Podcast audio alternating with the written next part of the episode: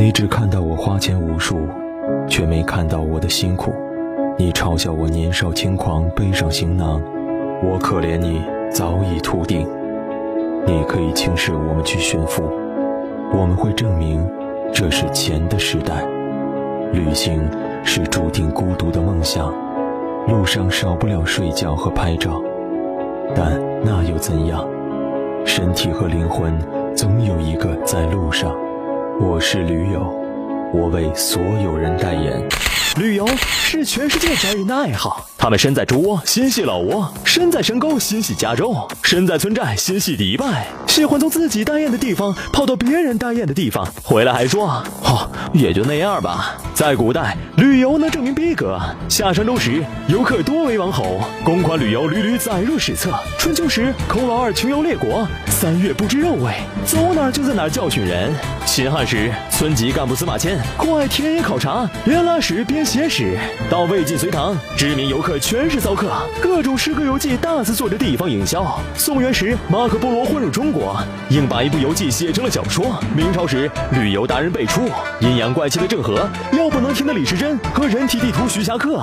明朝后，除了皇帝偶尔整个微服私访，没人旅游，全他妈逃难去了。说到底，古人旅游是小众的狂欢，朝不保夕的老百姓压根没空出去浪。如今，中国二零一三年国内旅游人次为三十二点六二亿，旅游收入近三万亿，占 GDP 的二十分之一。旅游市场惊喜不断，旅游环境却破坏连连。黑导游、假古董、新古镇，还有千篇一律的地方特产层出不穷。二零一三国庆期间，西湖日产垃圾四十吨，得六张巨型卡车才能拉完，更别提那些刻字、逃票、偷公厕卫生纸的，那得是多 low 的逼格才有的素质。逼格不同，玩法也不同。高富帅去三亚喝拉菲、开游艇、玩外美女；白穷美去鼓浪屿吃海鲜、灌奶茶、玩一夜情。盲流子去天安门丢垃圾、看升旗、看毛主席。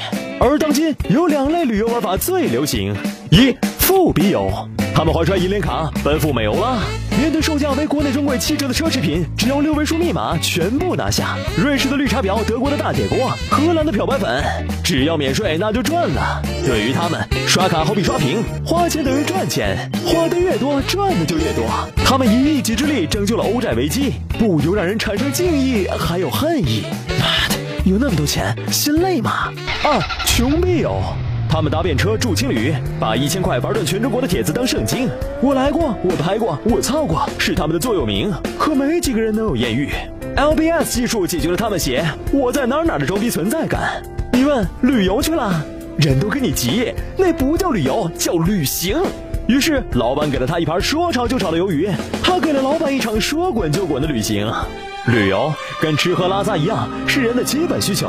但把旅游冠以梦想、信仰，就太装逼了。您豆腐脑都快喝不起了，还天天嫌别人灵魂不纯净，说要躲避城市喧嚣，寻找内心宁静。你出了学校就是工作，大保健都没做过，灵魂比维达时间都干净，就别去西藏进化了。